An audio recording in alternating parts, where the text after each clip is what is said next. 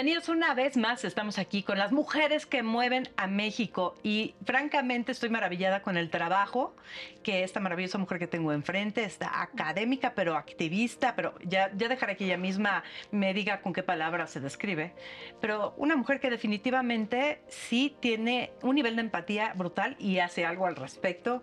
Anaí Rodríguez, ¿cómo estás? Hola, muchas gracias por la invitación. Bien, súper bien. Creo que me defino como activista. Activista. Sí, sí. Pero si vienes de una formación académica importante, y eso hay que decirlo, porque estamos hablando de temas que parecieran que apenas se pusieron en la agenda mundial y nacional. Y es cierto, son temas que han estado ahí siempre, pero gente como tú las han puesto en el frente. Eh, específicamente hablemos de uno de ellos. Eh, bueno, hay que decir que vienes de la Complutense y lo sé, de Madrid, ah, porque además están orgullosísimos de ti. Cada cosa que haces lo ponen y me da muchísimo gusto verlo.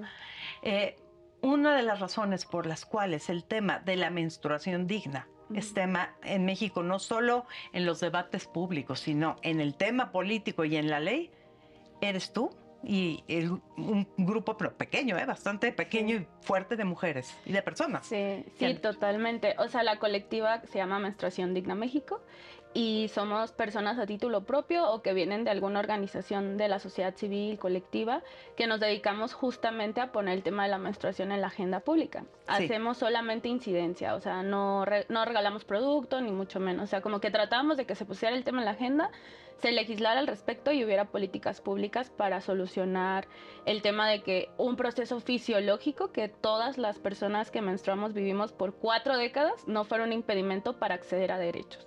Entonces, pues ahí nació en 2019, empezamos con todo el trabajo del menstruactivismo. Ahí luego te voy a encargar la, la premenopausia digna también, pero eh, luego vamos a eso. Este, absolutamente necesario, urgente, por muchos motivos. Primero hablábamos del tema del tabú. Eh, a ver, eh, sí vivimos todavía en un país donde las mujeres no pueden hablar, no se les habla de la menstruación. Sí, o sea, ah, mira, a mí me sorprendió mucho. Yo cuando estuve en primaria, o sea, ahorita tengo 31 años, ¿no? O sea, hace, no sé, unos 20 años que estuve en primaria. Eh, yo me acuerdo que cuando nos hablaron de menstruación la primera vez, sálganse los niños, vamos a hablar de menstruación. Y yo dije, son los primeros que tienen que entender qué está pasando. Totalmente. Y dije, eso ya no pasa. En noviembre del año pasado, en noviembre de 2022, fuimos a un estado, no voy a decir cuál, de la República Mexicana. ¿En el norte? bueno, ya. no, no era el norte. Pero fuimos a dar unos talleres sobre educación menstrual y llegamos a una, eh, me parece que era una primaria también. Sí, era una primaria. Llegamos y ya los habían separado. Y yo así que le pregunté al director, pero ¿y qué están haciendo los, los niños? Ah, es que tienen un taller de cuento, no sé qué. Y yo, bueno, tráeme 15 niños y te doy 15 niñas. O sea, ¿no? No, no, no, no, es que ya, ya están separados, ya no sé qué. ¿Cuál taller de cuento? Estaban jugando fútbol. Eso, es lo que pensé. sí, sí, estaban jugando fútbol y yo así que, wow, yo pensé que eso ya no pasaba, pero sigue pasando. Y de hecho hicimos ahí la revisión de los libros de texto gratuito que se habla en quinto de primaria acerca de la menstruación por primera vez, te juro que son cuatro párrafos súper estigmatizante de que es un desecho, que va a haber dolor, que te tienes que bañar, tienes que mantener higiénica. Igual te tienes que bañar, pero, pero, sí no por... Ajá. Y lo ligan mucho a la reproducción. Y eso, nosotros desde Menstruación Digna es algo que hemos tratado de separar, porque pues hay mujeres o otras personas menstruantes que nunca tienen alguna, algún bebé y que sigan menstruando y no pasa nada, o sea, no está ligada al 100% con eso, pero bueno, eso es lo que hay ahorita y si se sigue separando y se sigue estigmatizando y entonces si la información que nos dan a nosotras, personas que menstruamos, es muy poca. Imagínate las personas que no menstruan, cero, y por eso hay tanto estigma y tabú en torno a lo mismo, ¿no? O sea, claro es, es, muy difícil como poder informar. Hay tantos, eh, tantos lugares desde donde partir esta conversación y yo, eh, uno de los términos que aprendí leyendo acerca de lo que tú has hecho es el término de, eh, de pobreza menstrual, así, así lo llaman. Y, la verdad es que sí me quedé impactada porque tienen toda la razón. El simple hecho de tener acceso a los productos sanitarios necesarios, pues la gente no tiene muchas ocasiones con qué comer. ¿Cómo van a conseguir estos productos? ¿no? Y hay un tema de impuestos. Cuenta. Sí, bueno, el tema de la pobreza menstrual, ahorita ya hubo como un cambio y ahora hablamos de equidad menstrual, ¿no? Como para no estigmatizarla aún más.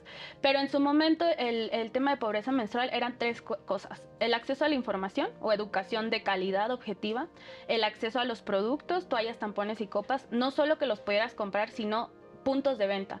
Porque, la, por ejemplo, la copa, bueno, ahora es un poco más fácil comprarla, pero en su momento era muy difícil conseguirla. Y lo último, pero no menos importante, el acceso a la infraestructura que es todo un tema en nuestro país. Eh, hicimos el año pasado con ECITI Latinoamérica y UNICEF México una encuesta, que es la primera encuesta de gestión menstrual en, en Latinoamérica. O sea, y esto fue de México. Y ahí eh, preguntamos el tema de infraestructura en el trabajo, porque Coneval ya tiene la infraestructura en hogares, ¿no? Y nos sorprendió que una de cada cuatro mujeres en nuestro país no tiene la infraestructura adecuada en su trabajo para gestionar la menstruación, ya sea que no hay baño, que no hay agua, que no hay hasta ni siquiera papel o bote de basura y demás. Entonces, eso es como lo que se hablaba en un, primer momento del menstruactivismo, ahora ya vamos como más de equidad menstrual. Y el tema de los impuestos sí fue todo, todo un shock. Así empezó el movimiento, o sea, cuando se me ocurrió esto, que lo llegué a platicar con Melissa, que también están mujeres que mueven a México, eh, fue porque yo me enteré del caso de Colombia. En Colombia hubo un movimiento muy grande para eliminar el IVA en toallas y tampones yo lo conocí por, por, mi trabajo y demás. Y literal agarré mi celular y puse toalla impuesto México 16%. Y yo, pero ¿por qué? Me enojé mucho, me acuerdo, porque dije, ¿por qué estamos pagando esto? O sea, ¿y por qué nadie está haciendo nada? Y es un impuesto que solo se le da, es, un impuesto que solamente a las personas menstruantes. Sí. entonces... Y no hay ni un bien, o sea, porque muchos hablan de que es un impuesto rosa. Esto no es un impuesto rosa, esto es un impuesto sexista. A ver, explícame el término impuesto rosa o, como, porque si los colores están utilizando mucho para muchas cosas estos días. El, el, más, el ejemplo más claro son los rastrillos. Un rastrillo rosita te cuesta, ponle tú 100 pesos. Un rastrillo amarillo te cuesta 20. Madre mía, entonces, y es lo mismo. Sí, entonces el impuesto rosa es como el mismo bien, pero por ser para mujer o diseñado por rosa o lo que sea, te cuesta el doble o hasta el triple. Eso es un impuesto rosa. Perdóname que te, que te interrumpa con esto, pero el otro día estaba en una tienda de herramientas y, y, ahí voy, ¿no? Y veo, ay, qué bonito de herramienta rosa. Y de repente dije, vi el precio y dije, no. Sí. Eh, eh, eso es ya en sátira, casi casi, pero esto es del día a día de cosas que necesitamos siempre. Total. Entonces, eso es un impuesto rosa. Este no era un impuesto rosa, era un impuesto sexista, porque no hay un bien, o sea, no hay un producto que los hombres cis necesiten mes con mes, obligatoriamente durante cuatro décadas de su vida. No existe. O sea, esto no es un privilegio, más bien no es una opción. ¿no? ¿no? no, es que, ay, pues este mes no quiero menstruar. Que fluya ya. Sí. Entonces, esto era un impuesto sexista y por lo tanto era discriminatorio. Y empezamos a hacer como a buscar gente, o sea, literal, esto empezó de que, la otra vez me preguntaron de, pero tú conocías a alguien de, pues, alguna diputada, sí, yo no conocía absolutamente a nadie, o sea, mis papás son profesores, o sea, nada que ver. Y yo así en Twitter, te lo juro que fue en Twitter de que mandaba mensajes eh, privados a diputadas de que, hola, soy Anaí, fíjate que está pasando esto, y pues queremos hacer algo, ¿no? En ese momento estábamos en el Parlamento de Mujeres de la Ciudad de México, que fue el primero, y podíamos proponer iniciativas. Hablamos de gratuidad porque el IVA es aquí en México es a nivel federal. Sí. Entonces, así mandaba mails a organizaciones que yo sabía que les podía interesar el tema, así literal, o sea, era un mail así enorme de, mira, es que este, este tema es súper importante, te anexo como eh, la iniciativa que queremos eh, eh, pues mover, etcétera. Y así fueron contestando personas, con algunas nos reunimos, eh, con otras no, y se fue sumando como un grupo pequeño en su momento, que éramos como unas cinco personas que iniciamos como este, este movimiento. Y pues todo hasta 2021 estuvimos con lo del IVA, con lo del IVA, la eliminación, hasta que se logró, y pues ya a partir del 1 de enero de 2022 no se paga el IVA por Qué, qué orgullo, caray. La verdad es que eh, claramente cuando hablamos de que vivimos en una sociedad donde las estructuras son ya ya, lo hemos oído mil veces, patriarcales, pues sabemos que muchas veces las leyes, las cosas, no, se piensan eh, en términos de género y en términos de que somos iguales pero somos diferentes. La equidad no es lo mismo que, la igualdad en términos de que todo ocurra de la misma forma. ¿no? no, y sabes que algo que me gustaría reconocer, porque a mí también me gusta mucho ver las cosas buenas, y creo que este es un gran, gran, gran ejemplo. México es de verdad un referente en este tema en América Latina, porque estamos muy avanzadas en muchas cosas, ¿no? Además del IVA, ya hay 11 estados que modificaron sus leyes para que se den productos gratuitos en las escuelas. Está el tema de las personas privadas de su libertad y demás. Pero algo que fue, yo creo, crucial fue el hecho de la paridad en el Congreso, porque este tema eh, creo que logra mucha empatía con las personas que menstruan y cuando les explicas el por qué hay niñas que no van a la escuela, hay mujeres que dejan de ir al trabajo a causa de la menstruación, etcétera, logran entender que se tiene que hacer algo y se suman a la causa. O sea, y creo que fue fundamental. Nosotros hemos trabajado con todos los partidos políticos, con absolutamente todos, y fue crucial que en el 2021, aunque no se aprobó lo del IVA, sí ver a las diputadas de todos los partidos subirse, hablar del tema, eh, sacaron así una manta enorme, menstruación libre de impuestos y demás. La veo, Entonces, eso creo que ayudó bastante a que el tema se colocara en la agenda. Y justo por esto, porque antes no lo veían.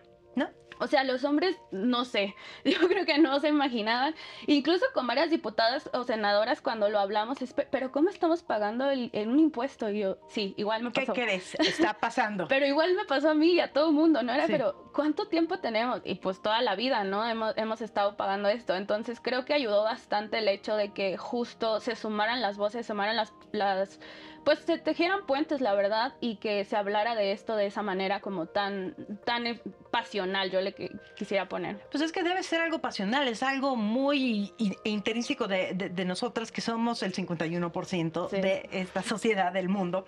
Y finalmente, como bien dices, cuatro décadas de nuestras vidas. Eh, estamos ahorita hablando simplemente del flujo, ni siquiera hemos llegado al tema de la, de la incapacidad por los tipos de dolores que no tienen que ser extremos esos son los temas que en las últimas semanas, en los últimos meses hemos también tenido sobre la agenda y sé que están trabajando durísimo con eso. Eh, hay una preocupación eterna, ¿no? De que a las mujeres no se nos quiera contratar porque se nos va a tener que dar el, tiempo pues, de maternidad. Y ahora dicen, pero ¿cómo? Si encima quieren días eh, por, menstruar. por, menstruar. sin entender nada, porque claramente no es la mayoría de la población que, que, no puede moverse ciertos días del mes, pero las hay y es una cosa espantosa cuando ocurre. ¿Cómo le explicas esto de un lado a los hombres que nunca lo han sentido y del otro a las mujeres que sí temen o hemos llegado a temer porque no nos van a contratar por eso?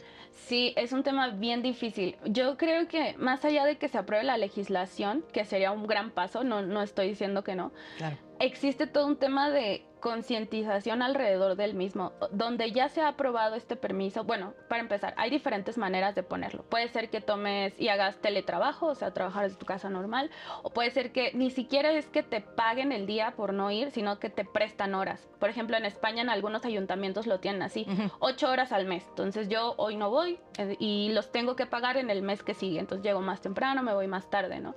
Y hay otros países en que sí es con goce de sueldo y pues no vas. Entonces, hay diferentes maneras de ponerlos.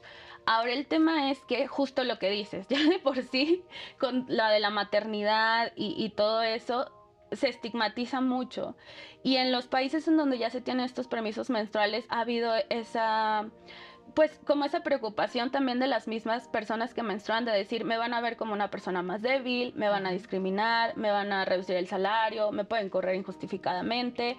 Entonces, creo que el tema de los permisos menstruales sí se tiene que ver, pero acompañados de un montón de herramientas para que las personas que están en el sector privado, eh, recursos humanos, jefes directos, lo que sea, también logren eh, saber el por qué pasa esto, ¿no? Que es una sintomatología de un proceso fisiológico que el dolor puede ser tan fuerte que sí no te permita levantarte de la cama. Pero eso no quiere decir que seas menos valiosa, que seas incapaz, ni mucho menos. Al contrario. Entonces, eso es como lo que tenemos que poner.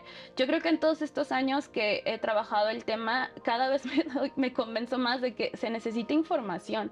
O sea, sé que no estamos para educar a nadie, pero no, sí, estamos, o sea, sí, Tú, tú sí tienes la información y tienes la capacidad de hacer que le llegue a la gente. Sí. Para eso estamos. Y hablar de nuestras experiencias también. O sea, de decir, bueno, yo cuando menstruo me pasa esto, tengo estos síntomas y, el dolor es tan fuerte que no me puedo parar de mi cama. O sea, y hablar de todo lo que nos pasa. El, año pasado hicimos un piloto de menstruación para hombres, que ojalá este año ya se desarrolle más el proyecto. Y de verdad, o sea, fueron dos grupos de, de solo hombres. Hicieron. Pero te juro que logramos, yo creo que se hiciera como ese círculo de confianza y nos preguntaban, o sea, desde cómo se usa una toalla hasta cosas de, oye, pero a ver, ¿cuándo se, ¿cuándo se empieza a contar? ¿Del día uno que te sale sangre o del último? Y así, o sea, cosas que... Respecto a los días de fertilidad y así. Todo, sí. Y lo interesante de eso fue que cada uno de los hombres que estaban ahí habían vivido una experiencia distinta en torno a la menstruación. Era como, ah, pues mi novia toma eh, té de manzanilla, no, pero la mía toma un té de, chocolate con ruda, me acuerdo perfecto. No, pero la mía toma, o sea... Oye, hay que hacer un recetario también. sí, y yo les dije, es que esto, esto es lo que tienen que ver, que son tan diversas las vivencias que ninguna persona menstruante es igual a otra y que entonces eso de las estigmatizaciones de, ay, seguro estás así porque estás en tus días, ay, seguro esto, no existe, porque cada una lo vive de un proceso distinto. Claro. Y, y creo que esa es la importancia como del poder informar, eh, darles una educación súper objetiva a las personas que en especial no menstruan, porque parte de lo que a nosotras nos habían dicho es que muchas niñas no van a la escuela porque les da miedo las burlas, por ejemplo, ¿no? O que el profesor no las deja salir más de una vez al baño. A mí me pasó, a mí me, digo, no fue, sí, ya fue hace un rato, pero a mí me pasó. Y me acuerdo la angustia que era, tengo que cambiar esta cosa ya, eh, se me va a ver, se me va a notar, alguien se va a dar cuenta y esa edad es como el fin del mundo. Sí. Eh, no hay otra, fin del mundo. Yo, o sea, me acuerdo que me quedaba sentada en el receso de mi butaca. Sí, yo hacía, te yo aquí, sí, sí, yo aquí leyendo, ¿eh? Yo tranquila, o sea, vamos a salir, yo no, estoy bien aquí, o sea, pero ¿cuál estoy bien? Yo estaba con que, es que yo sentía que si me paraba me iba a salir el litro de sangre. Claro. Y ya que, o sea, para las personas que no saben, ya que a lo mejor usas la copa o el sangrado libre o cualquier otra cosa, que no es necesariamente una toalla o un tampón que a lo mejor no se logra ver tanto, te das cuenta que lo que menstruas es nada. O sea, literal es como, no, no me voy a ver ahí el litro de sangre, pero en ese momento lo sientes porque no te dan la información adecuada tampoco. O sea, no te dicen como, oye, no menstruas un litro, menstruas 80 mililitros en todo el periodo. Entonces, eh, eso es lo que queremos eh, lograr que se elimine, como que las niñas, las mujeres, las otras personas menstruantes pueden ser libres libres de, de, si vas a un lugar, o sea, yo también me acuerdo de repente estar con, o sea, mis amigas y yo así de que, ay, no, o sea, ahorita que me pare, a ver si no me manché. y le todas tenemos alguna historia, oye, ¿se me nota? Sí, ajá, y le decías en secreto de, oye, fíjate, oye, si no me manché. a caminar. Sí, eh, y ese estrés que sientes, yo dejé de hacer muchas cosas por estar menstruando, ¿eh? O sea, como de, ay, no, es que voy a ir, me voy a sentir súper incómodo y demás. Entonces, es lo que no queremos que pase y ojalá lo logremos. Sabemos que esto es un cambio de conciencia bien grande y que va a tardar mucho tiempo, pero creo que sabes que teniendo estas conversaciones, mira, los señores, nuestros compañeros que están, yo creo que hoy están aprendiendo cosas, ¿no? los, chicos que están aquí en el equipo. Y creo que ese es el tipo de discurso que debemos también tener y es lo que ustedes están haciendo. Claro, llevarlo a nivel ley, llevarlo a nivel, eh, ahora sí que acción, pero para poder llegar a esa acción pues sí, decir, esto pasa y esto, de esto no hablábamos. Sí, no, o sea, y yo te juro, ustedes se pueden meter ahí a ver las, eh, cómo se subían a hablar del tema y había diputados hombres que no lograban ni siquiera mencionar la, palabra.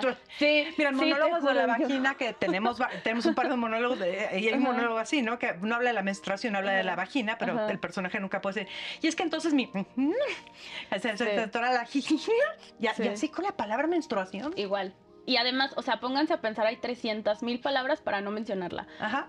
Eh, sí. Ya me bajó la tía. Andrés, la tía, ya estoy en mis días, no sé qué. En Argentina yo me quedé choqueada, decía como, estoy incapacitada, algo así. sé, y, y no me acuerdo cuál era la palabra, pero era algo como de, así, de no puedo hacer nada. Y yo, pero ¿por qué estoy no? en mis días impuros. Sí, ah, sí, eso viene total de la religión. De la religión y de varias, no solo de una. Sí. De, las tres principales que influyen en México. Sí, literal.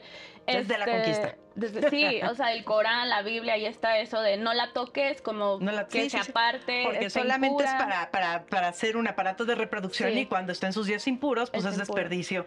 Y todo parte de ahí, ¿no? Sí, totalmente. O sea, hay como tres momentos, desde los filósofos que ya hablaban de la menstruación como un defecto, Y luego viene la religión que lo habla como de la impureza y de no la toques porque te puede pasar cualquier cosa. Y luego ya viene la parte médica que empezaron a hablar así de que estábamos locas cuando menstruábamos. La histeria. Sí, la histeria. Que todo viene de la matriz y entonces somos unas histéricas y ta, ta, ta. Y desde ahí se construyó todo este Maldito Freud nos hizo daño, eh, hay que decirlo. Ahora sí. se puede decir. Y vamos al, al tema que deriva de eso precisamente. Estamos en un momento en donde eh, tu generación y una generación todavía más chavita, que los de veintipocos años, han cobrado una conciencia de decir las cosas, de hablar las cosas, de exigir cosas correctamente. Sin embargo, ya también estamos en un extremo en algunos temas en donde te dicen, ya no puedes decir esto, ya no puedes decir el otro. Aquí tú estás combatiendo la ignorancia con información. ¿Cómo navegas esa línea para que no se te clasifique tu causa y lo que tú estás haciendo con no, pues ya son los, los liberales extremos que solamente quieren tener una agenda, entre comillas, ridícula de género, como la llaman. Pues nos pasó con el IVA, ¿eh? Mucho, había muchos comentarios de ¿qué quieren que le regalen casas o rollo? ¿O por qué no le quitan el impuesto al rollo de papel? Y yo así que, es que no estás entendiendo. sí, sí, e-, era su tema como eso lo ocupamos todas las personas. Yo dije, claro, nunca te molestó a ti, hombre, que pagáramos un impuesto, que contribuyéramos al Estado, que claramente tú no lo estás haciendo por un producto así, pero ahora te molesta que nos quiten ese impuesto. O sea, cuando es totalmente discriminatorio, era injusto, era injusto, esa es la palabra. Entonces, eso por un lado. Ahí como que lo que nosotras hicimos fue cambiar un poco la narrativa, ¿no? Como decir, no estamos informando bien. A ver, algo está pasando porque la gente nos está diciendo esto. Y por el otro, Y por el otro lado, las redes sociales también fueron un impedimento. Honestamente, creo que de los pocos obstáculos que sí se nos presentaron al principio, mira, la primera vez que salimos, o sea, ya que conformamos el, grupo de la colectiva, era presentarnos, que supieran quiénes estábamos detrás, a mí, me, a mí me toca ser la vocera. Entonces yo iba a salir a decir quiénes éramos, quiénes estábamos, qué hacíamos y demás. Hicimos un conversatorio, esto fue en 2020, ya estamos en plena pandemia, entonces fue por Facebook pues no teníamos ni una persona que nos siguiera. Entonces, pues metimos dinero para hacerle publicidad. Pues no nos aceptaron la publicidad, no la rechazaron porque había eh, el cartel era rojo con una toalla, sí. sangre roja. Mismo, sí. Yo, yo puse, subí hace poco todavía algunas cosas precisamente de la obra Monólogos de la Vagina y me pusieron el letrerito de cuida las normas de la comunidad y yo. Sí, que era sensacionalista, algo así nos pusieron. Y yo lo mandé a revisar un buen de veces porque dije, es que alguien tiene que ver una persona sí. que vea que esto, no esto tiene que ser un robot que no distingue y sí. pero no, lo, no. No, y en Facebook tú ves cada cosa, o sea, yo digo... Ah, no, sí, la violencia, todo eso, venga, ¿no? Venga el nacionalismo blanco, pero nada de menstruación. Esto es una toalla con sangre roja, o sea, era como, y nunca no lo, no lo aceptaron. Entonces ahí es donde aprendes a, escoger tus batallas. Y dijimos, ok, ahorita necesitamos que nos sigan personas porque necesitamos dar a conocer el proyecto y lo que hicimos fue en los siguientes conversatorios ya no poner... Eh, ni toallas, ni tampones, ni copas con sangre roja. En un principio ahorita ya no nos importa. Pero también en Twitter pasó lo mismo, o sea, de que si no tienes activado, no me acuerdo cómo es que tienes que ponerle en configuración algo para que te salga, porque si no, lo que pasa es que no puedes ver los, los anuncios. Claro. Eh, y era solamente una toalla, un tampón y una copa con sangre roja. O sea, ni siquiera era algo más, o sea, no, nada. Y, y también en TikTok me pasó, hicieron una ilustración muy bonita tuvimos una campaña de, ilustraciones en torno al IVA y era una, pues era un dibujo de una chica eh, con sangrando y lo, lo, bajaron también por normas de la comunidad. Entonces era como, oye, bueno, estoy pregunta, ¿quién está a cargo de esta comunidad? Sí. Y, igual lo mandas a, a, revisar y parece que no, no hay nadie humano ahí que, que pueda ver que eso no, no atenta contra nada, que todo lo contrario, está haciendo más estigma y tabú en torno a un proceso totalmente normal que vivimos las personas que menstruamos. Entonces creo que eso sí fue un tema al principio, digo, insisto, ahorita ya, ya ponemos las cosas como son porque ya tenemos pues una comunidad, pero en su momento sí fue muy difícil como hablarlo. La otra fue también cuando no lograban algunas personas entender el por qué esto era importante era como, pero porque es un tema y como en ese momento no había nada de investigación al respecto, o sea, había algunos estudios sobre todo cualitativos, pero cuantitativamente no sabíamos casi nada. Ana, hay algo que a mí me parece muy, muy importante para saber navegar bien este tema y que creo que ustedes han hecho espectacularmente, pero si estamos en un momento donde tu generación y generaciones más jóvenes, veintipocos años, están muy claros y muy exigentes con lo que debe ser, con lo que debe ser correcto, lo que llaman woke en cierta forma, que creo que se ha desvirtuado como tal, como concepto, y a veces ya solamente eh, vivimos con exigencias de, no, ya no puedes hacer esto, ya no puedes decir esto, esto es lo que es, y las demás generaciones se sienten agredidas y se pone una barrera. Claramente ustedes no están haciendo eso, ustedes están comunicando y muy bien pero creo que sí se enfrentan a esa misma barrera que está levantada por ese mismo tema, ¿no? Sí, creo que lo primero que nos pasó fue el tema de otras personas menstruantes. Ok. Porque nosotras desde un principio hablamos de mujeres y otras personas menstruantes, ya que si se preguntan, hay personas que no se identifican como mujeres y que menstruan, ¿no? Ok, sí, explícame bien eso porque mucha gente dice, ¿cómo? Sí.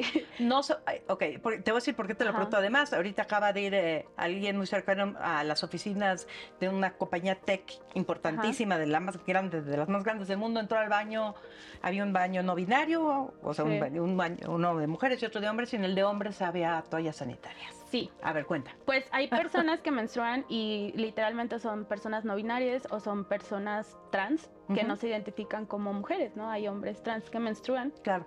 Entonces nosotras no queríamos dejar afuera eso. Y esto es una opinión que, a ver, nosotros, yo lo veo así, esta es mi opinión. El, toda la vida a nosotras nos dejaron afuera, nosotras mujeres, ¿no? Y cada derecho que tenemos lo hemos peleado, lo hemos peleado, lo hemos peleado, lo hemos peleado. Yo no quería hacer lo mismo. Claro. Entonces, obviamente yo no estoy hablando por otras personas menstruantes porque yo sí me identifico como mujer, pero sí me parecía importante que si iba a ser un movimiento en torno a la menstruación, pues fuera un movimiento incluyente. Y a mí nada me cuesta, mira, a mí se me quedó súper grabado que en ese primer tweet que pusimos de mujeres y otras personas menstruantes, una persona, porque hubo un peleadero. Es que, sí, ahí, te empiezan a discutir por otras cosas que nada tienen que ver. Sí, y la verdad, nosotras no contestamos porque es un posicionamiento que tenemos muy claro y que eso no va a cambiar. Eh, pero me acuerdo que leí un comentario que decía, ustedes están preocupados porque no diga a otras personas menstruantes y yo tan preocupado porque sí lo diga porque eso va a garantizar que yo pueda acceder a ese derecho.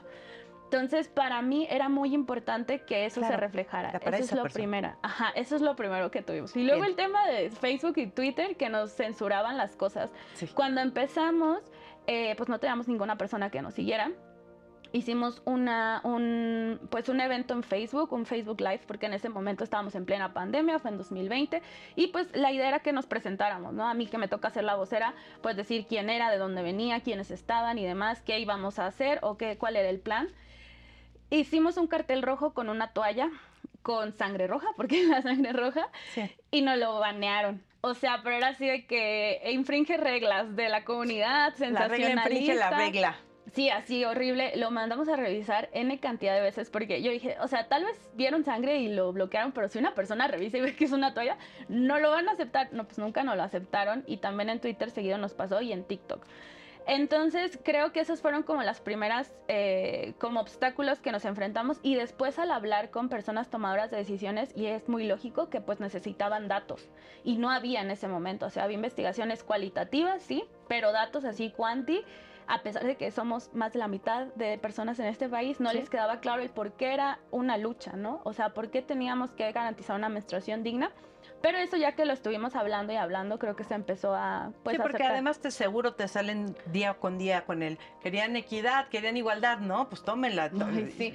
O porque, o lo del impuesto de, ay, este, porque no le quitan al rollo de papel que lo usamos todas las personas, era, no está, no estamos comunicando bien. Y ya asumimos nosotras la, la, culpa, algo que me gustaría también decir es que en el momento en que no se aprobó en 2021 la eliminación del IVA, las diputadas que, que nos apoyaron en ese momento, que fue un grupo amplio, tuvieron a bien tener una sesión con nosotras de qué falló.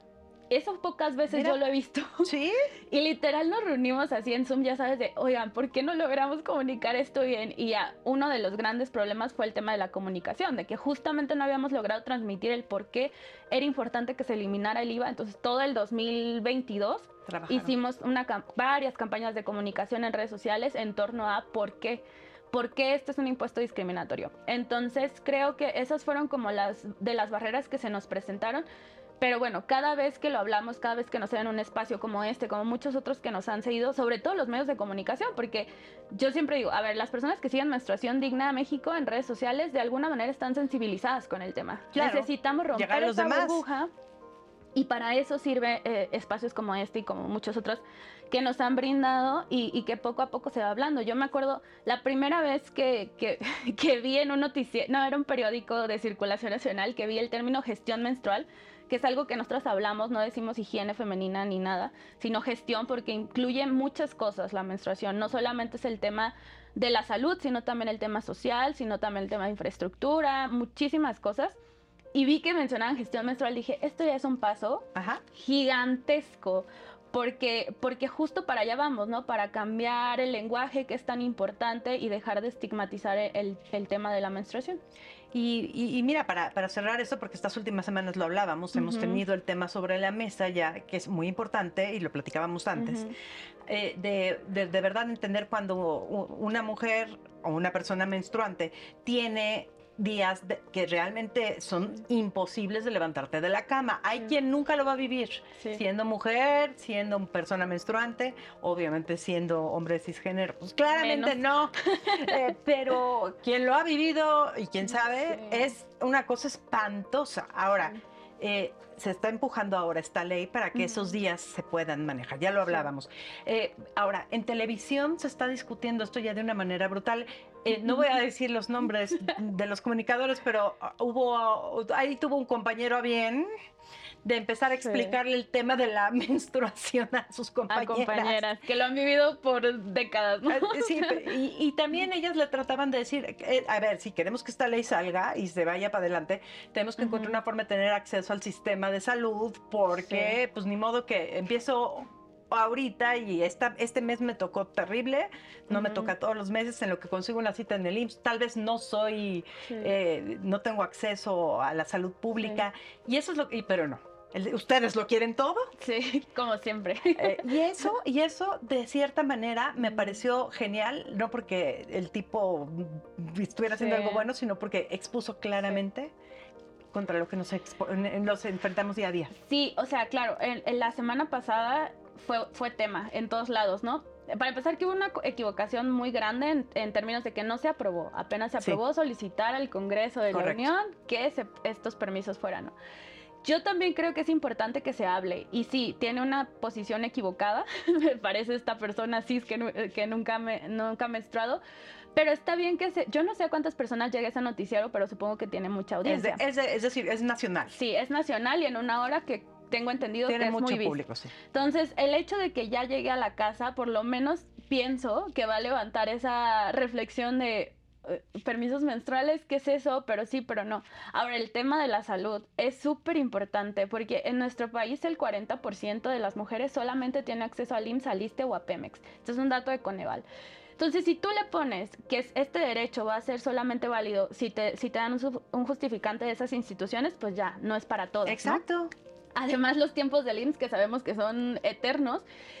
Y le sumas también el tema de cómo las personas que se, el personal médico va a determinar si sí puedes tener incapacidad o no. Claro. Y no lo digo porque no haya métodos para hacerlo, sino porque difícilmente si vas con una persona de médica fuera del área ginecológica te preguntan acerca de tu ciclo menstrual. O sea, a mí nunca me han preguntado, mi ginecóloga nada más, pero fuera de eso voy a otro lado y ni por aquí les pasa. Entonces también hay que hacer una sensibilización al sector salud de que empiecen a tomar en cuenta con lo de las vacunas, no me voy tan lejos, del COVID, ¿qué fue?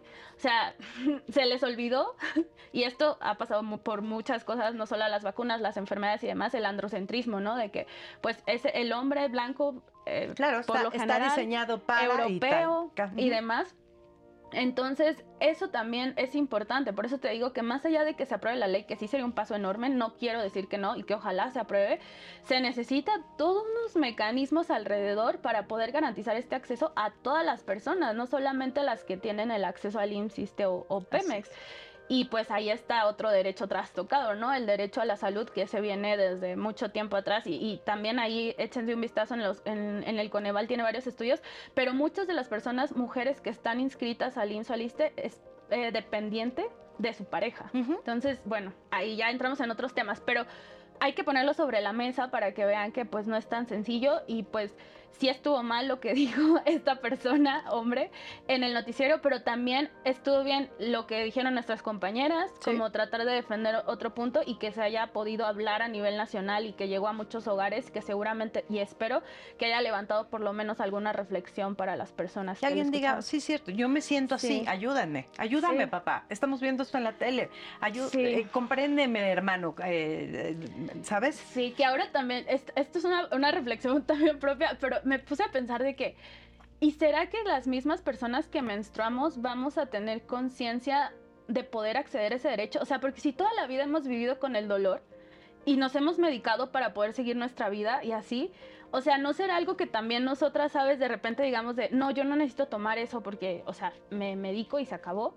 O sea, no sé, como que ahí también entra el tema de, de esta conciencia de, bueno, es posible también accederlo al, al, derecho, ¿no? O sea, si te medicaste todo el tiempo, pues no, o sea, puede haber algo distinto. Y, a veces no hay medicina suficiente para que se... No.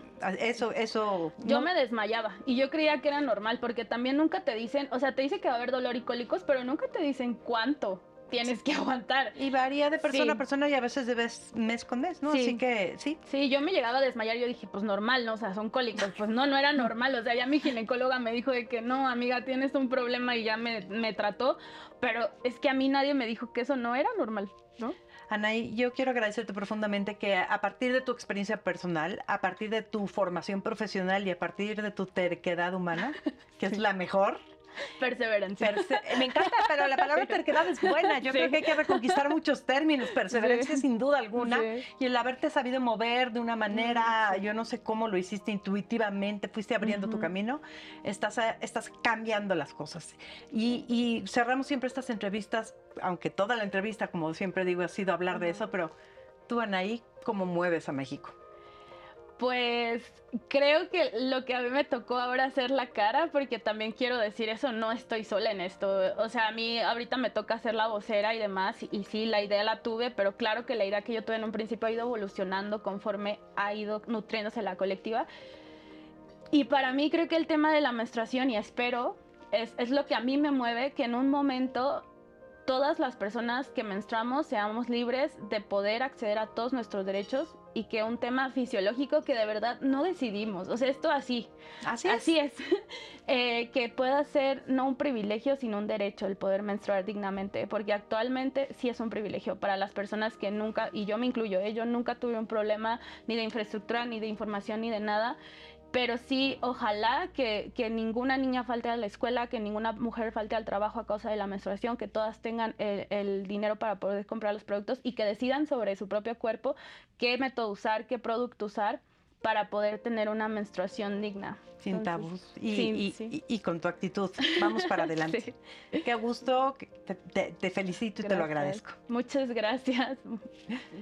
pues nosotros seguimos aquí, mujeres que mueven a México. Opinión 51.